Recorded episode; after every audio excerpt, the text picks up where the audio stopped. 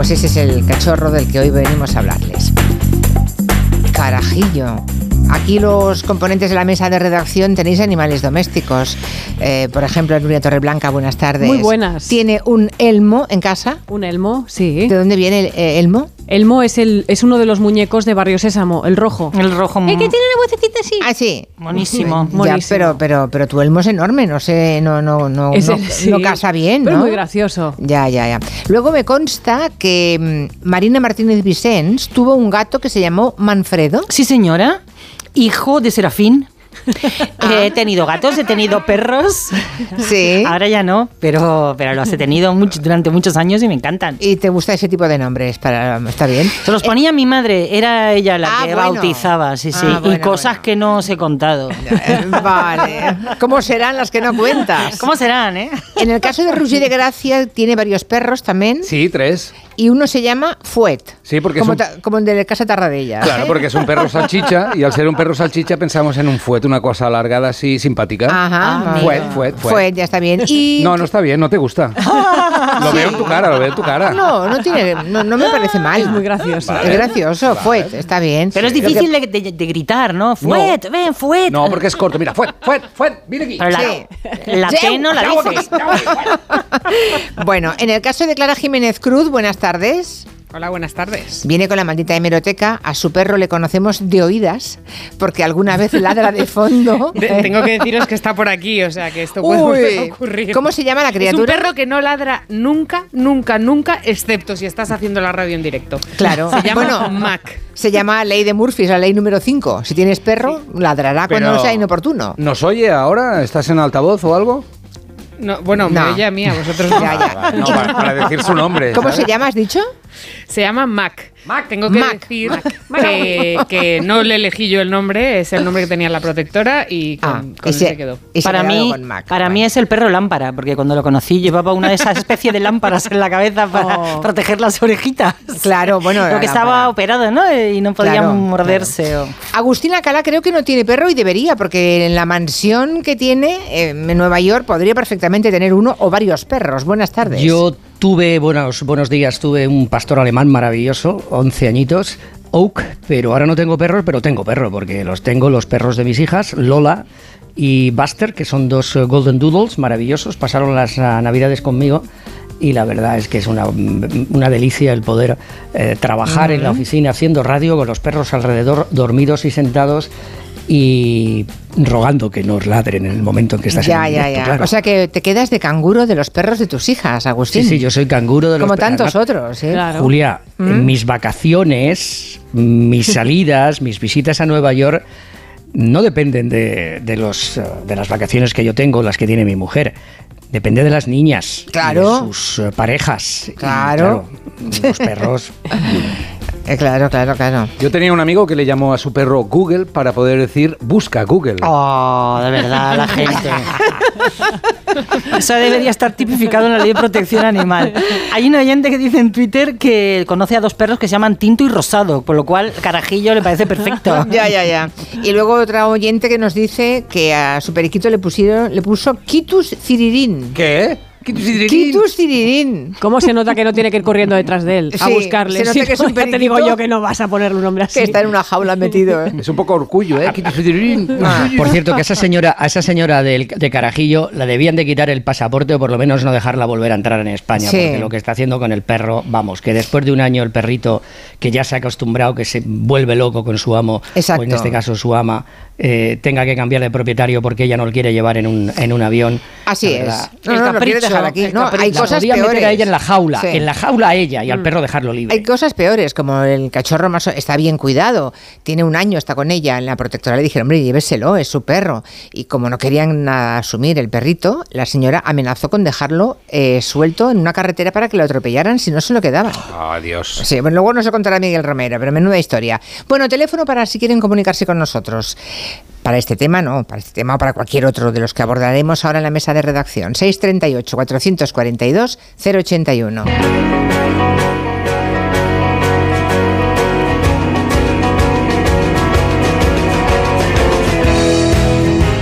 Hoy es el Día Mundial de la Electricidad Estática, que lo sepan, a que no podían vivir sin saberlo. Es esa que cuando te tocan, Bueno, yo estoy todo el día Saltan con, chispas. con Quintanilla todo el día, sí. si os tocarais menos, Bueno. si no llevarais ropa de tergal, Es Ah. que nos gustamos. ¿Qué quieres?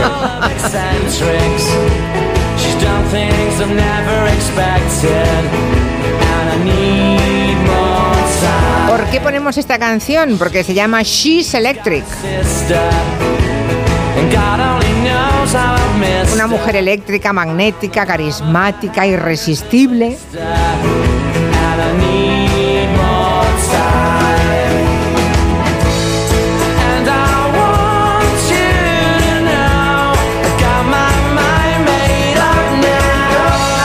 Esto era el año 95, todavía no se habían peleado para siempre los hermanos Gallagher cuando cantaban esta canción y ahí está, del año 95.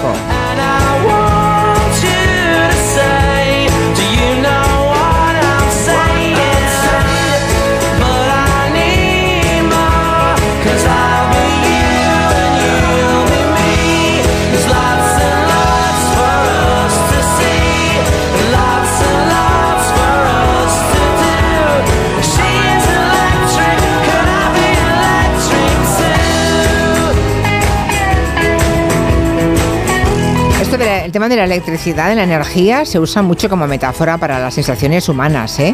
Buenas o malas. Cuando alguien no anda muy para allá, dices que tiene un cable pelado, que no tiene luces, fulanito mm, me enciende, ¿eh? tiene mala Me vibra. me- exacto, me saltan chispas. Que da vinagre, también se dice mucho en la música. Esto da vinagre, ¿eh? este cable. ¿Así? No lo había oído en mi vida eso. Ay, pocas pruebas de sonido has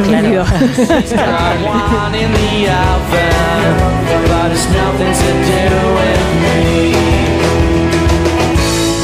Pues vamos a empezar por el asunto del vertido de peles sobre las costas gallegas y que ya se extiende a Asturias, que sigue enfrentando a la Junta de Galicia, el gobierno de Rueda y el gobierno central.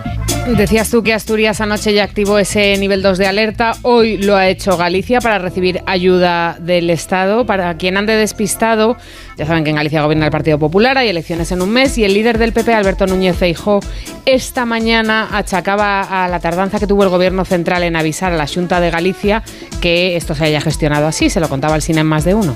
Lo que sí es tóxico es responsabilizar a la Junta, que es el que padece eh, este, este vertido en las cortas eh, por parte de un gobierno que parece ser tiene información desde el 20 de diciembre y no se pone en contacto con la Junta hasta el 3 de enero. La culpa siempre la tienen otros. La Junta, de hecho, activó el plan de anticontaminación, la Junta, el Gobierno Autónomo de Galicia, el 5 de enero. Eso a pesar de que, según cuenta el diario.es, la Junta recibió una llamada el 13 de diciembre al 112 de parte de un ciudadano alertando de que había microplásticos en la costa, algo que confirma el propio Feijó, de hecho. Lo que sí sabemos es por una persona que llamó al 112, una persona, oiga, eh, está empezando a haber alguna eh, bola eh, microplástico en los entornos de las playas. Automáticamente, pues lógicamente la Junta despliega pues todo su capacidad. ¿Qué capacidad si no había nadie recogiendo nada en las playas? Bueno, dice que la Junta activó los mecanismos de limpieza, eso dice.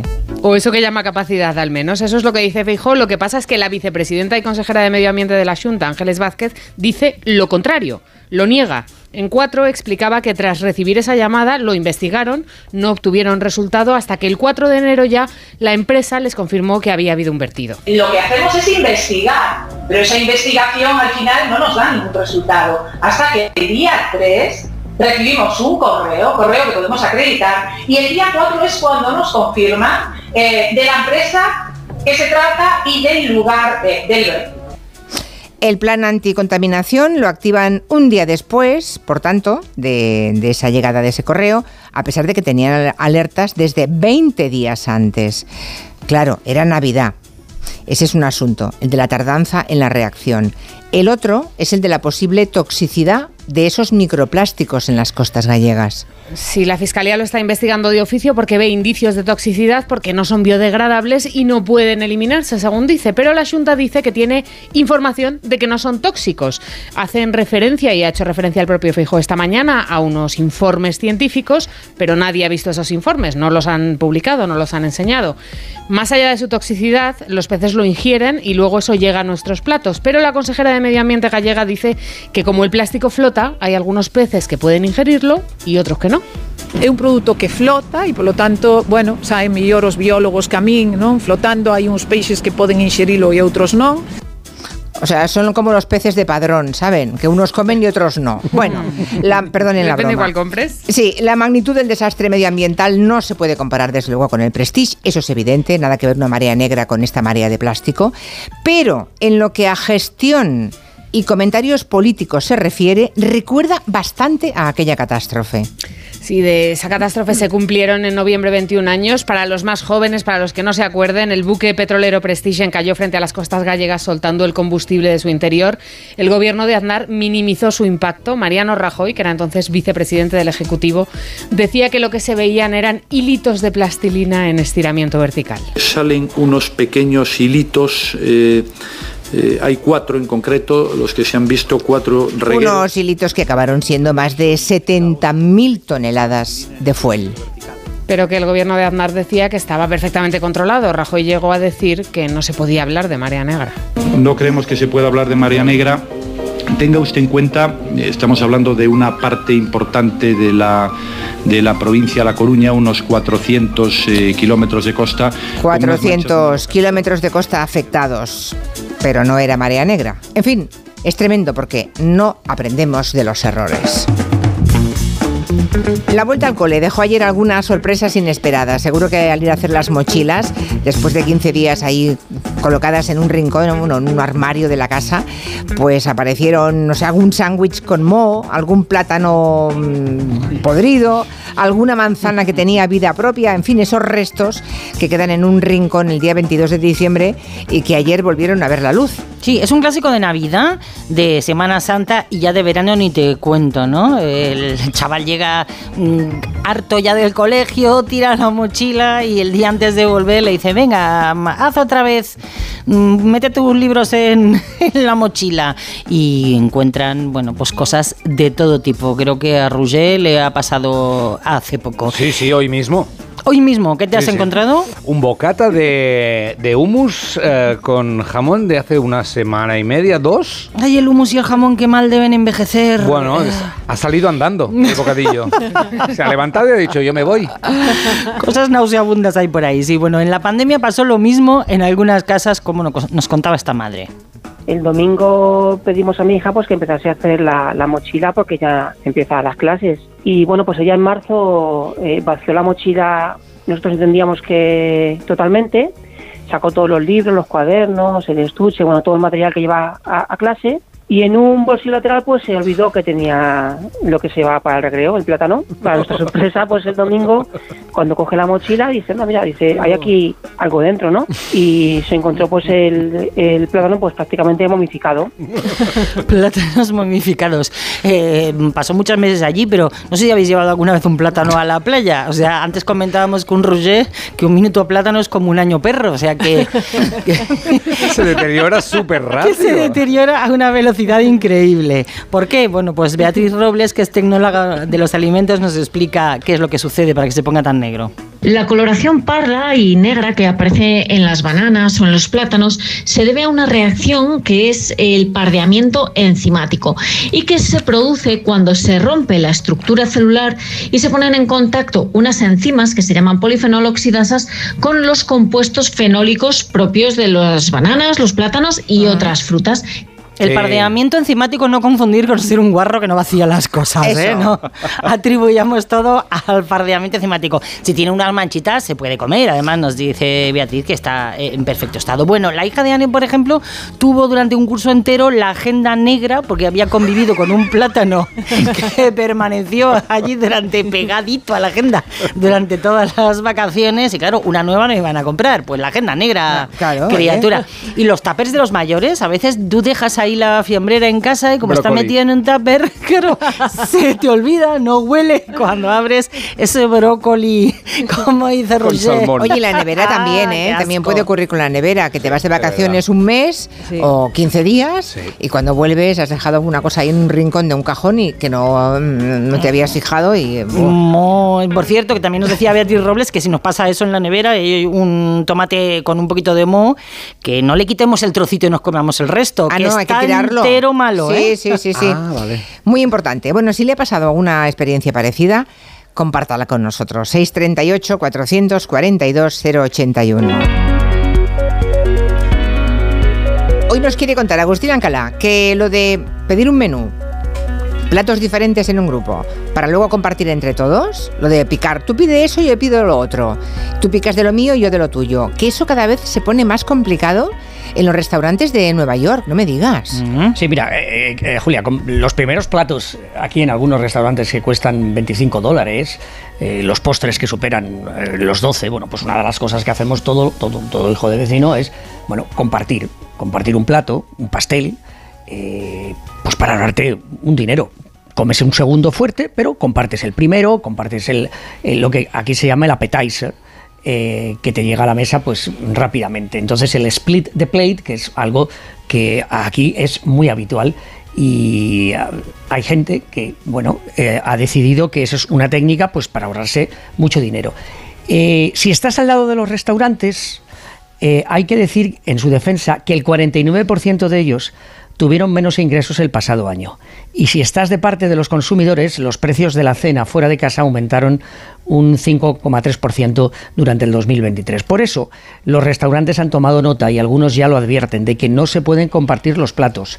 Pero lo más habitual es que se reduzcan las porciones y si los quieres compartir, va a ser casi imposible. Y los camareros te lo, te lo advierten. Dice, este plato es pequeño, con lo cual se van a quedar ustedes con hambre, con lo cual pidan uno cada uno, evidentemente buscando que suba la factura. O directamente suben el precio del primero, en ocasiones lo multiplican hasta por dos. Lo que antes te costaba 20 dólares, ahora te cuesta 40, con la intención de que o que te lo pienses antes o que realmente eh, sepas que te va a costar mucho dinero. Eh, otra de las maneras es garantizar que la factura no baja es subiendo el precio del vino o te dejan muy clarito cuando haces la reserva que tienes una hora para cenar, como Oh, Dios, máximo oh, Dios. hora y cuarto o hora y media, y que después hay que salir pagando, por supuesto, ese 20% o más de propina que es obligatoria. Mm, bueno. Es, bueno, básicamente es el infierno para un catalán. ¿no? Todo, lo que, ha- todo lo que has contado es, es horrible. Hombre, lo de subir los vinos en Nueva York, no sé si tienen mucho margen, ¿eh? porque es carísimo. claro. Unos Tomar una copa de vino es un... Sí, sí. De todas maneras, a los catalanes os gusta compartir. Dame un trozo de tu No. pizza, toma un poco de esto, No. porque a mí cuando Sí. me como con vosotros me cuesta, ¿eh? No, es que... Pídete la tuya. Bueno, dame un bizum, No, pero envíame no algo. no todos. Una patata, un euro. ¿Cómo que un euro? Si vamos a pagar a escote, ¿qué? ¿Cada uno lo suyo? Bueno, a ver qué nos cuentan los oyentes. Mi hijo se fue tres semanas a un curso a Inglaterra y a la tercera semana de estar allí el olor insoportable de la habitación pues le hizo sospechar, efectivamente. Fue a la mochila y ahí estaba el bocadillo que se llevó para el camino. Pues a mí me ocurrió que me fui de vacaciones un mes y cuando volví en el horno me había dejado algo que no supe lo que era nunca, pero estaba lleno de gusanos. Gusanos tremendamente grandes. Bueno, es que me da un repelús cada vez que lo pienso, no sé cómo no tiré el horno. Ya. Dios, Dios mío, gusanos, Dios eso ya es un Yo- yo- grado, ¿eh? Yo, yo no sé por qué nos escandalizáis. Aquí lo habitual es encontrar en la mochila después de 15 días una pistola. O sea, que ¿para qué estáis diciendo cosas También es así? verdad. Pero no se pudre. Eso sí que da miedo. Eso sí que da miedo y eso sí que es peligroso. Y no un gusano de nada, que no deja de ser proteína. Exacto, nada más. exacto. Proteína, sin más. Hombre, sin más. En Onda Cero. En la onda.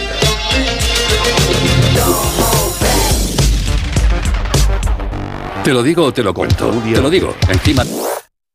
Te lo digo o te lo cuento. Te lo digo, encima de que traigo a mi hijo, le subes el precio del seguro. Te lo cuento. Yo me lo llevo a la mutua. Vente a la mutua con cualquiera de tus seguros. Te bajamos su precio, sea cual sea. Llama al 91 555 5555. 91 555 5555. Te lo digo o te lo cuento. Vente a la mutua. Condiciones en mutua.es.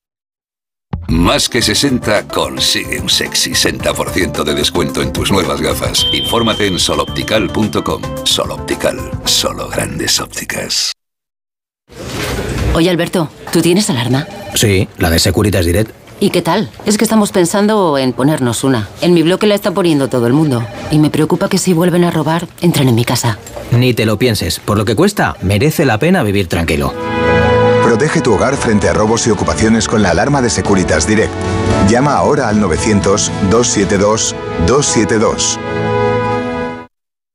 En Lowy somos más cañeros que nunca, porque te traemos nuestra mejor ofertaza. Fibra y móvil 5G por solo 29,95, precio definitivo. Si quieres ahorrar, corre a lowy.es o llama al 1456. Hay cosas que solo pasan una vez. Como el hiperahorro de Hipercor. Ofertas irrepetibles por tiempo limitado. Como un fantástico Smart TV Xiaomi de 55 pulgadas por solo 369 euros. Sí, sí, solo 369 euros. Es el hiperahorro de Hipercor. Solo hasta el 18 de enero. En tienda web y app. Mañana. Descubre la historia de un artista único Un musical de melenudos y un Cristo revolucionario. que lo cambió todo. Te empeñes en hacer algo para lo que este país no está preparado. Antena 3 te ofrece en una emisión única El mayor espectáculo que se ha hecho jamás en España. los dos primeros capítulos de Camilo Superstar. Mañana a las 11 menos cuarto de la noche en Antena 3. La serie completa ya disponible solo en A3 Player. Onda Cero. Manolo, ponme un vino. ¿Qué te pongo? Un No, no, no sigas. Quiero un vino de Madrid, que estamos en Madrid y son excepcionales. Pues tienes razón. Marchando, un vino de Madrid. Denominación de origen Vinos de Madrid. www.vinosdemadrid.es. Son nuestros y son únicos. Necesito reformar mi cocina. Encárgaselo a Kixen, una empresa del grupo Duchamania con la misma profesionalidad y compromiso. Miden, diseñan, realizan albañilería, fontanería, todo. La reforma integral de mi cocina. Justo lo que busco. Infórmate en el 91 762 98 76 en kixen.es o en el Paseo del Molino 6. Y recuerda que Kixen es K-I-X-E-N. La dermatología tiene un lugar de referencia en Madrid. Descubre IMR y su equipo de dermatólogos. Contamos con más de 20 años de experiencia y la tecnología más vanguardista al servicio del cuidado de la piel, la regeneración capilar y una estética sin huella. Visítanos en Paseo de la Castellana 96 o pide cita en institutomedicoricard.com. Trabajo, casa, ducha, cena, cama.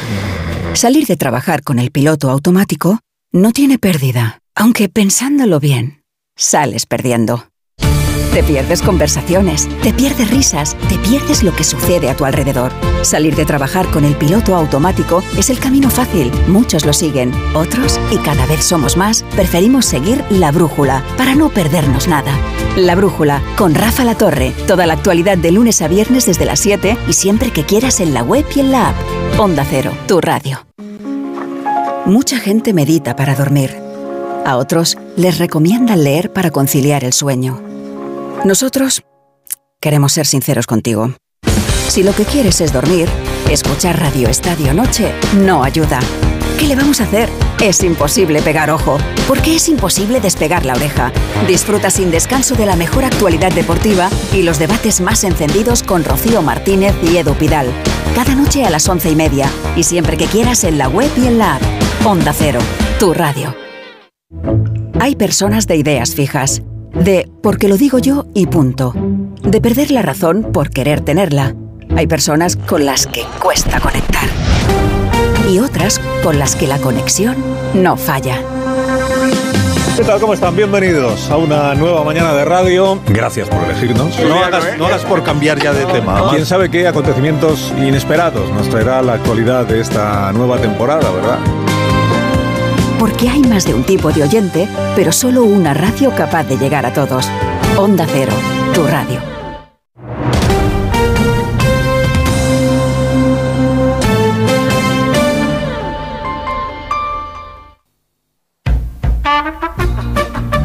En Onda Cero, Julia en la Onda, con Julia Otero. Cuando mi hija tiene ahora 32, cuando tendría como unos 12 o por ahí, yo creo, calculo, que joven entrabas a su habitación y dices, uff, huele fatal.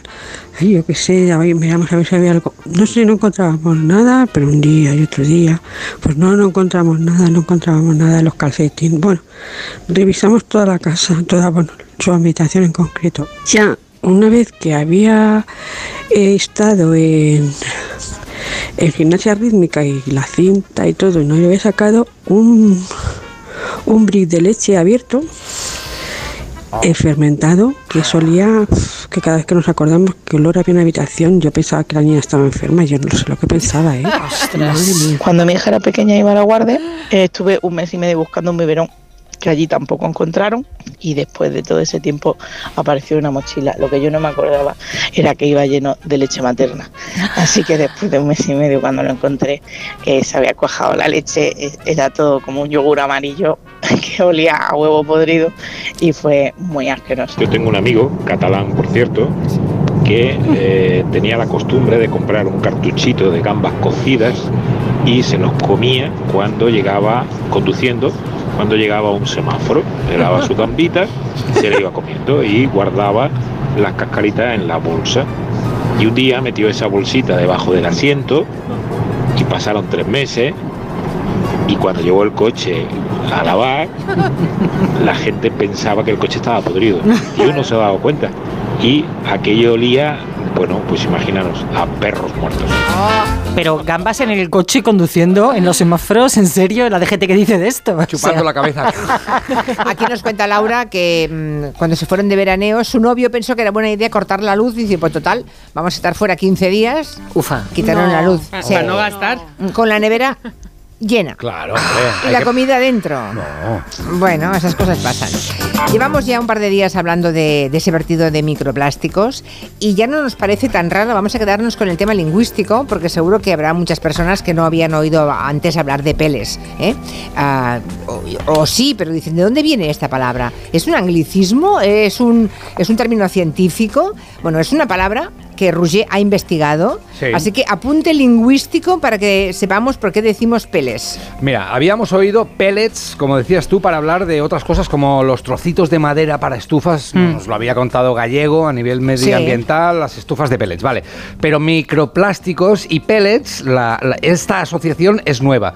Buscando, he visto que viene del inglés pellet que el diccionario de Cambridge define como una masa pequeña, redondeada y comprimida de una sustancia, de cualquiera, pequeña, redondeada y O comprimida. sea, pelotillas. Pellet, exacto, pelotilla. ¿Cómo se escribe en Ah. castellano? Pues el diccionario prohispánico de dudas dice que se puede, se puede españolizar. Ah. Es decir, en inglés es pellet con eh, dos L's con ella y se puede escribir pellet con una, Una sola L. Y por lo tanto con acento, porque es llana y acabada no en N ni S, sino en T. En plural también pellets con acento, pero atención porque salta la sorpresa cuando la RAE dice que puedes decir pellet, llana, pero también puedes decir pelet. Aguda. Sí, Ah. como el futbolista, pelet. Pero- ¿Sabes? Pero de forma libre, lo eliges tú. Eso es lo que yo flipo. O sea, dice que, eh, no sé, a lo mejor lunes y miércoles pellet, martes y jueves pelet. Bueno, está bien. ah, Mira, se abre, un te- se abre territorio lingüístico de más libertad para los hablantes. Yo Bueno. propongo esdrújula, elet, el sábado y pelet con acento en la T los domingos.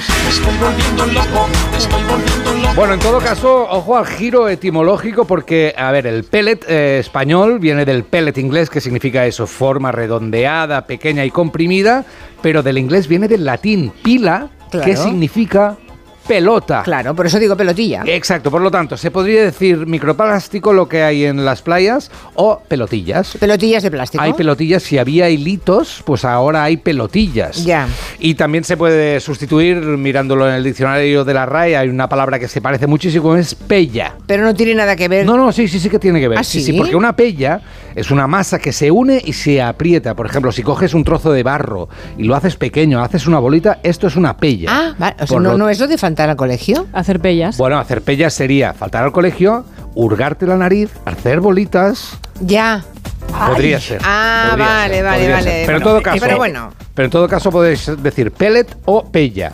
Eh, eh, Vale. puedo, puedo, puedo añadir simplemente en, en- en inglés también eh, esa palabra española muy conocida, perdigón. Un perdigón, una Sí. pistola de pellet es una, en, en inglés son una pistola de perdigones. Y también, bueno.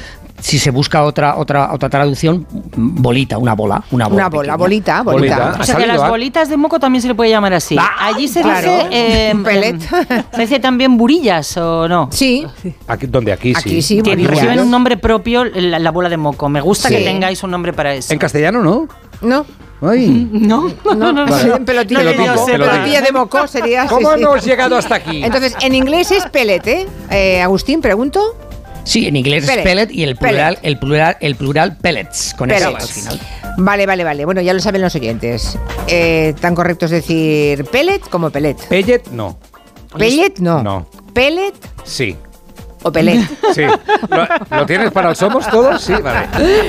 Se cumplen 50 años de la invención del cubo de Rubik, ese rompecabezas que ha seducido a tantísimas generaciones. Bueno, se ha convertido en un objeto de culto incluso. Sí, ese rompecabezas mecánico tridimensional lo inventó Erno Kubik, un profesor húngaro de arquitectura que lo diseñó como herramienta de enseñanza para conceptos tridimensionales. Y una vez inventado, eh, al hombre lo que pasa es que le costó un mes resolverlo.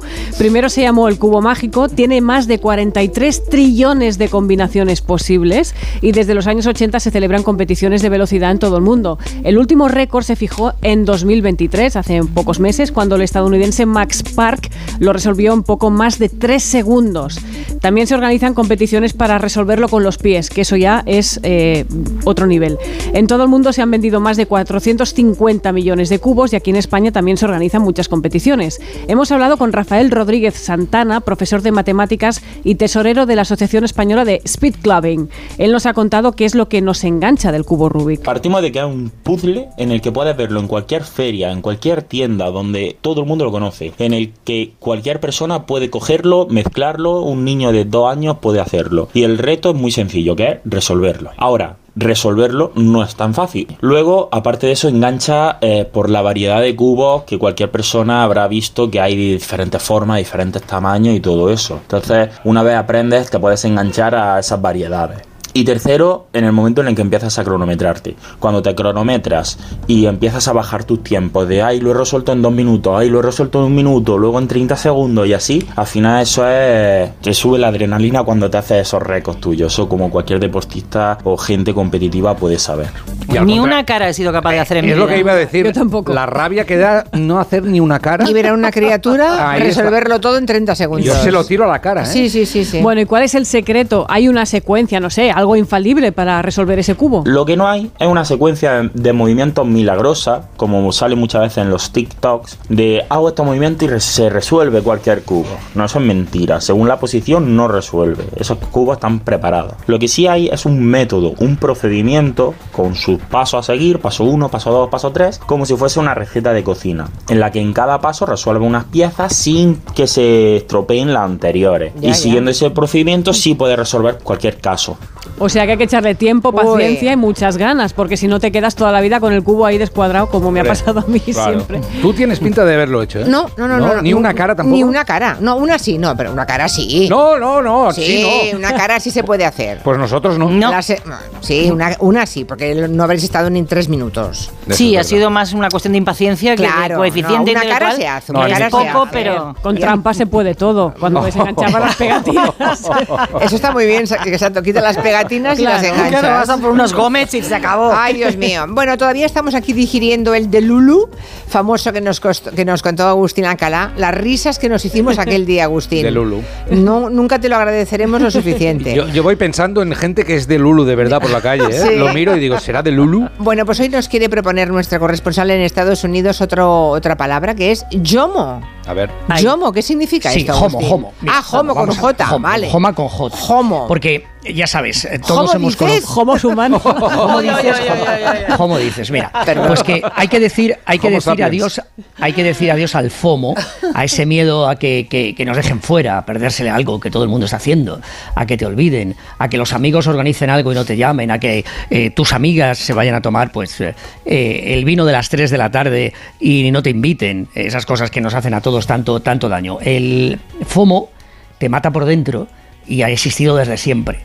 Y la mejor manera de combatirlo es una de estas nuevas eh, New Year's Resolution del 2024 que casi todo el mundo ya ha abandonado y llevamos solamente nueve días y vamos a hablar de, en vez del FOMO, del HOMO, o lo que es lo mismo, el disfrutar de que te dejen fuera, de que no te llamen y de que no te incluyan. Mm. ¿Cómo se Eh, disfruta ya sabéis eso? que yo no tengo, ya sabéis que yo no tengo redes sociales, pero vosotros que si las tenéis, buscadla, buscad la expresión homo o como es en inglés el joy of missing out y veréis las muchas menciones que acumula ya eh, en este inicio del año. Lo principal que pasa con el homo es que te libera, eso dicen los psicólogos, y que te quita esa preocupación que tanto pesa en las mentes de muchos de preocuparse de por qué hacen, qué hacen los demás. Con lo bonito que es preparar tu día alrededor de, por ejemplo, un partido del Madrid. Tú te organizas el día, sabes cuándo tienes el partido del Madrid, te pones a leer el periódico, desayunas, sales a hacer deporte con tu mujer, la acompañas, pero todo gira alrededor de esas cosas especiales y bonitas del día. Y no te preocupas de nada. Quizá podéis admitir de que esto es una cosa de viejuna. Pero daros cuenta, el mundo está dividido entre aquellos que sufren y se estresan cuando una, en una red social se apaga y no pueden conectarse para saber lo que hacen los demás y los que lo, lo tomamos con mucha tranquilidad y si no estamos conectados, pues bueno, pues, pues, pues tam- tam- también no pasa nada. Pero la Con palabra cual- existe. La palabra Sí, existe. sí, la palabra existe. Homo. Es, es, es la palabra que responde a, esta, a, a lo que te estoy diciendo. Es joy of missing out. Buscarlo, buscarlo en Sí, sí, esos lo tenemos aquí, lo- veo, lo veo. ¿Y cómo, se, y cómo se diría en inglés?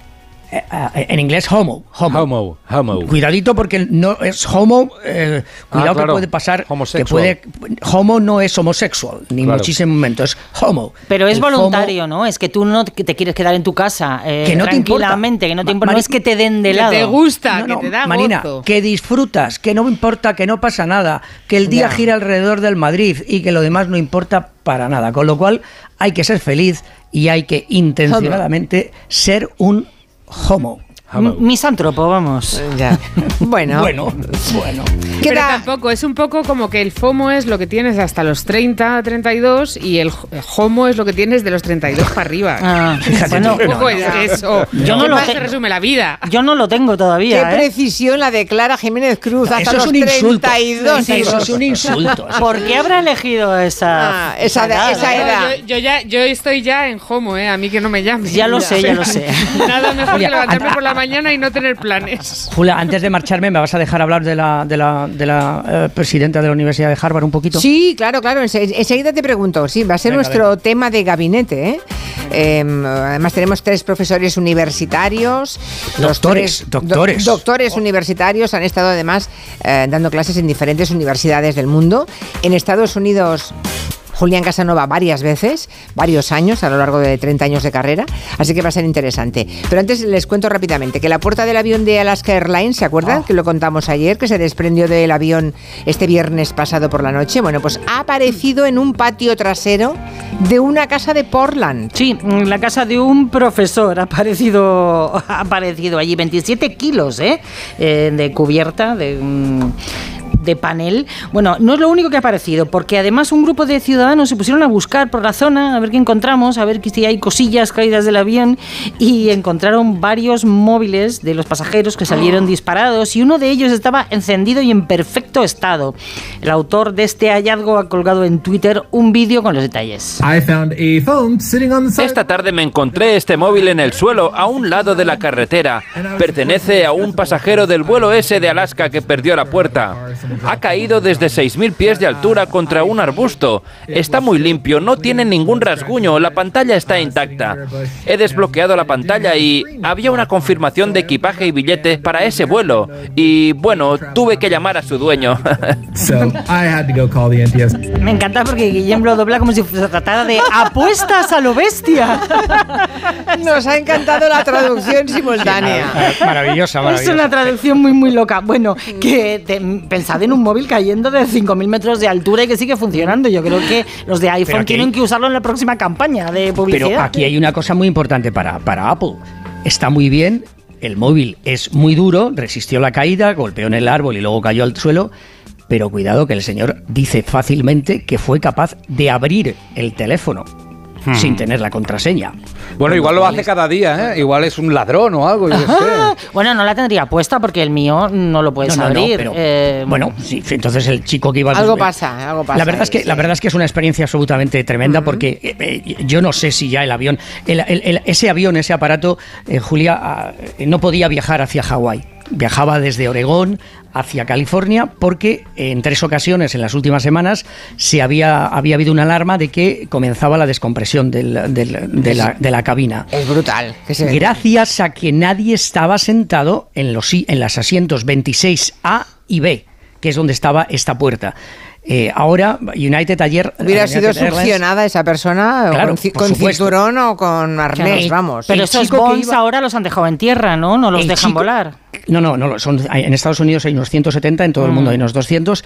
El chico que iba, un chico joven, un adolescente que iba en el asiento AB, en el C, en el 26C, el viento le quitó la camiseta, llevaba una camiseta y se la quitó. Se la quitó. Cayeron varios teléfonos, uno de ellos este es el que hemos encontrado. Pero lo importante es que United, que es la otra aerolínea que tiene aviones de este modelo MAX 9, el 7 737, ha encontrado que varias de estas eh, puertas que esconden una salida de emergencia también tenían tornillos flojos. Con lo cual ayer un periodista hizo una pregunta magistral. a la Sobre jefa- tornillos, lo vi. Claro, le dijo que si estaba segura de que todos los tornillos de este modelo o de otros aviones estaban también bien asegurados o había alguno más que estuviera flojo, con lo cual a ver quién se mete en un avión. Madre mía, desde luego. Eh, ese modelo no. Dice aquí un oyente muy cachondo que gracias a Agustín Lacalá he descubierto que soy homomita. Está bien, me gusta. Homomita. Bueno, ¿habéis comido mucho en estas fiestas? Porque claro, cuando se acaban las re- reuniones familiares y las comilones llega la hora de, de comprobar si hemos cogido algunos kilos y ponerse a dieta. Pues sí, no sé, cada año decimos que nos vamos a controlar, pero luego que si, mira, sabes que un poco de turroncito, que un polvorincito, vas poniendo diminutivitos a las palabritas con muchas Como si- calorías. para que engorde menos. Ah, exacto, es como una magia, ¿no? Para que engorde menos. Pero al final, atención, porque la media española en estas fiestas y en general en todas las fiestas de Navidad es de una ganancia de 3 a 5 kilos. Qué bárbaro, no puede 5 kilos es de una 3 barbaridad. a 5 kilos. He salido a la calle y he preguntado a la gente si había comido mucho y en general la gente dice que no. Ya. Mentira. Vale, pues Carmen de Valencia dice que el 24 empezó comiendo poco, pero algo le pasó. Comimos normal, así el pescado de gambas, cosillas así, pero no ahí, ala, no nos llenamos. Pero resulta que el 25 me levanté con un dolor de estómago, pero no sé, algo me debió de sentar mal, no, no sé. Debió ser, yo para mí que fueron las angulas. Las angulas. Las ¿eh? angulas. El misterioso caso de las angulas que engordan mucho. ¿Angulas o gulas? Angulas, angulas. Seguimos investigando con Carmen de Valencia y luego, después de las angulas, igual cayó algo más. ¿Qué más? Comí- No, cogí, mira, puedo decir incluso uno de un rosco de estos de vino y uno de esos normales de siempre. Y de turrón, vale, sí, igual cogí uno o dos de chocolate, una barrita, y uno muy bueno que trajeron de chocolate blanco con pistacho. También puede que cogiera dos o tres. Sí. Pero nada más. Pero nada más. Ya, Solo ya. 25 trozos. Pobre de- señora, o sea, has pillado una Y señora. no habla de trozos de turrón, habla de barritas de turrón, que eso Me es, encanta es la barrita de tableta. Ha encontrado en la Rambla una pobre señora valenciana. La única autóctona que había. decidido crucificarla. Bueno, esta señora de Valencia disimulaba al principio, pero luego se, se comió una barrita, como decía aquí eh, Clara. Luego he encontrado una argentina que se fue a Italia y allí el problema no fue ella, fue que los italianos le ponían demasiada comida también. Vale. He estado en Italia, entonces ahí es muchísimo la comida, es como muchos pasos, cuatro pasos tienen, el primero, el segundo, el tercero, el cuarto, el postre, es como muchísimo. La culpa es de ellos. Eh, sí, por supuesto.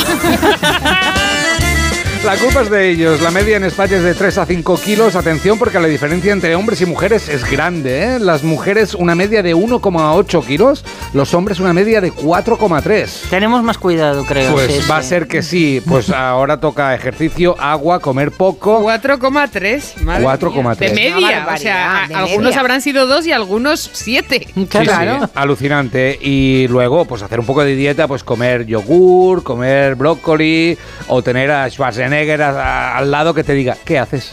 cuando vas a coger algo. Molaría contratar a alguien que Hombre, te mirara mucho y diga, ¿qué es muy antiguo, es muy viejo, ¿no? El ¿Qué ejemplo de comes? Schwarzenegger. Teniendo a Chris Hemsworth. No sé quién es.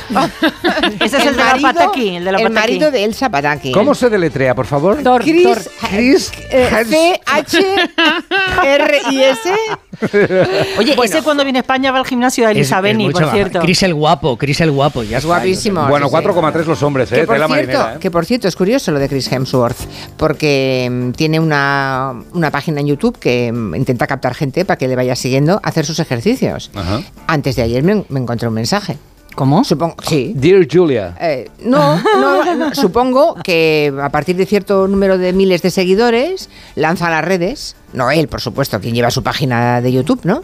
Para que Mm. entres a formar parte de la gente que hace gimnasia con él. Ah, pensaba que tenías que ir a mirarlo a él. No, En no, no. Vale, vale. Tampoco me importaría. Vale, ya, ya. Pero bueno, am, Agustina Cala, del tema de gabinete de hoy, queremos hablar de la rectora de la Universidad de Harvard que ha tenido que dimitir, la han forzado a dimitir. Es un tema, es una caza de brujas esto, es el tema de gabinete de hoy. ¿Qué- ¿Cómo podemos tildarlo? Mira, lo primero que hay que decir, Julia, es que las tres presidentas de las universidades, la de Harvard, la de Penn y la de MIT, la del Instituto de Tecnología de Massachusetts, se merecen las críticas que recibieron el pasado mes cuando, ante una comisión de educación de la Cámara de Representantes, dijeron que el antisemitismo y la persecución a los judíos es una cuestión de libertad de expresión y no de hostigamiento y de violencia. Quisieron hilar tan fino con el juego de palabras que no reconocieron que el atacar a los judíos a los estudiantes judíos de estos centros de educación, en ellas y en otros, en otros de todo el país, eh, por estar haciendo, por, por, por, por lo que está haciendo Benjamín Netanyahu, no tiene defensa alguna. Eso es cierto, hay que separarlo. O sea, el antisemitismo Ya, ya. no está relacionado con lo que está haciendo Benjamín Netanyahu, que está, ese es el meollo de la cuestión. Pero otra cosa, y muy distinta, es la persecución que han sufrido las tres mujeres entre otras cosas por ser mujeres, y en el caso de, la de la Universidad de Harvard, por ser además afroamericana, ser negra, la han acusado de- después de plagio y la, han obligado a marcharse. Eso es una técnica de hostigamiento de aquellos que eh, persiguen es casi similar a la que están utilizando los que persiguen a los judíos en las universidades, lo que han hecho con estas tres mujeres. Y además, ya sabes, eh, la derecha más tradicional en Estados Unidos, los conservadores y sobre todo los trumpistas, consideran que estos centros de alta educación envenenan la mente de los chicos. Ya sabes, eh, Donald Trump dice que la sangre de, eh, de los norteamericanos la envenenan los inmigrantes. Bueno, pues hay muchas personas de la derecha más tradicional en este país que las universidades más prestigiosas son eh, lugares donde los liberales envenenan la mente de los más jóvenes. Y hay una, y además seguramente que vamos a oír mucho de ella, se llama Elise Stefanik, que es una, una congresista don nadie de Nueva York, que estudió en, en Harvard, que fue la que hizo las preguntas más dañinas para eh, la, la presidenta de la Universidad de Harvard, la que ha presumido de que ha sido la responsable de que la echaran y que, cuidado, parece que puede ser la compañía de ticket del Jesucristo Naranja. Elise Stefanik, recordar este nombre. No me digas que si Trump finalmente puede presentarse, la tendrá ella de segunda. Puede ser, es una Estás de las diciendo mujeres eso, ¿no? Vale, que está ganando, está ganando muchos, muchos puestos porque mía. defiende que le robaron las elecciones en el año 2020. Otra cosa, Bueno. es muy trumpista y puede ser la mujer que le acompañe en el ticket, sí, ticket sí. presidencial. Interesante. Bueno, de eso hablaremos después, eh, no, de Trump, pero de lo que está ocurriendo esa caza de brujas en las principales universidades norteamericanas en el tiempo de gabinete. Con la saturación de las urgencias por los casos de gripe, COVID y resfriados, el Ministerio de Sanidad ha propuesto un sistema, también lo comentamos ayer en gabinete, para que los trabajadores puedan pedirse una autobaja y esto ha generado mucho revuelo. Es algo que se está debatiendo con las comunidades autónomas y lo anunciaba Mónica García el lunes en más de uno. Otra de las medidas que también vamos a plantear y que estamos estudiando es la autojustificación de las bajas de tres días. Para evitar que se saturen los centros de salud, decía Mónica García, con personas pidiendo bajas, que es una cuestión de, de papeleo, el Ministerio quiere que seamos nosotros mismos los que podamos firmar una declaración responsable, se llama. Que ojo, porque esto no es nuevo. Algunas comunidades autónomas durante la pandemia ya lo hicieron, fue solamente durante el estado de alarma, pero en ese tiempo la Comunidad Valenciana o Cataluña habilitaron una web para que cuando nos hiciéramos un test y diésemos positivo, pudiésemos solicitar la baja ahí y- o en una farmacia sin tener que ir al centro de salud y saturar. Pero hay comunidades ahora que se oponen a aplicar esta medida. Por ejemplo, la de Madrid, también la región de Murcia. Su presidente Fernando López Miras dice que es una ocurrencia, que las bajas las tiene que dar un médico. pero es una ocurrencia.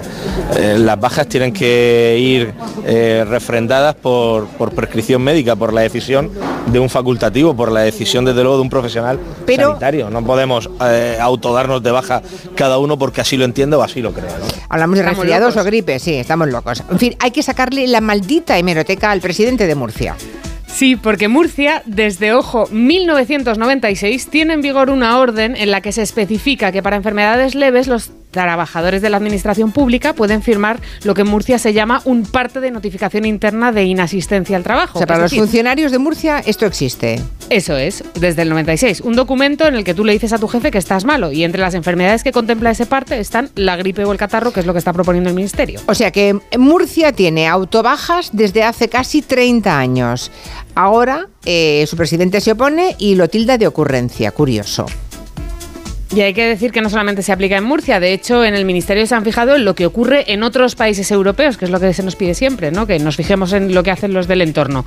En Reino Unido se lleva haciendo desde hace años. Si la baja es menor de siete días, los británicos tienen que avisar a sus jefes sin necesidad de pasar por el médico. O en Portugal, que lo aprobó en mayo del año pasado, incluyeron una medida similar en la reforma laboral para los casos de menos de tres días. También pasa en Alemania. En fin, que no es como caído del cielo, que esto se hace en otros sitios. Se hace en otros sitios, sí, eso comentamos también ayer en tiempo de gabinete. Curioso, pero lo de Murcia, que desde el 96 los funcionarios de la administración puedan darse esta autobaja. ¿Existe en Estados Unidos, Agustín, algo parecido o no? Bueno, sí, aquí puedes estar unos, unos días, tres días desde luego, sin, sin presentar nada y luego después lo que los norteamericanos hacen mucho es utilizar los días de personales que no tienes que presentar ninguna, ningún papel para, para añadirlos a una baja médica. Ah, vale, vale. Madre mía. Y también lo pueden hacer ellos por su cuenta. Hombre, si son suyos, claro. No, lo- sí, los días de asuntos propios, sí, claro. Creo que se ha Cinco dado de- días, cinco días al año, ¿eh? Cinco días al año. Una gripe, pues me quítame lo de las vacaciones. Bueno, eh, queridos, se acabó el tiempo de la primera de la primera hora. Vamos a por la segunda. Clara, hasta mañana. Agustín, hasta la semana que viene. Adiós. Adiós. Adiós, adiós. Se- seguimos después de las noticias de las 4, 3 en Canarias.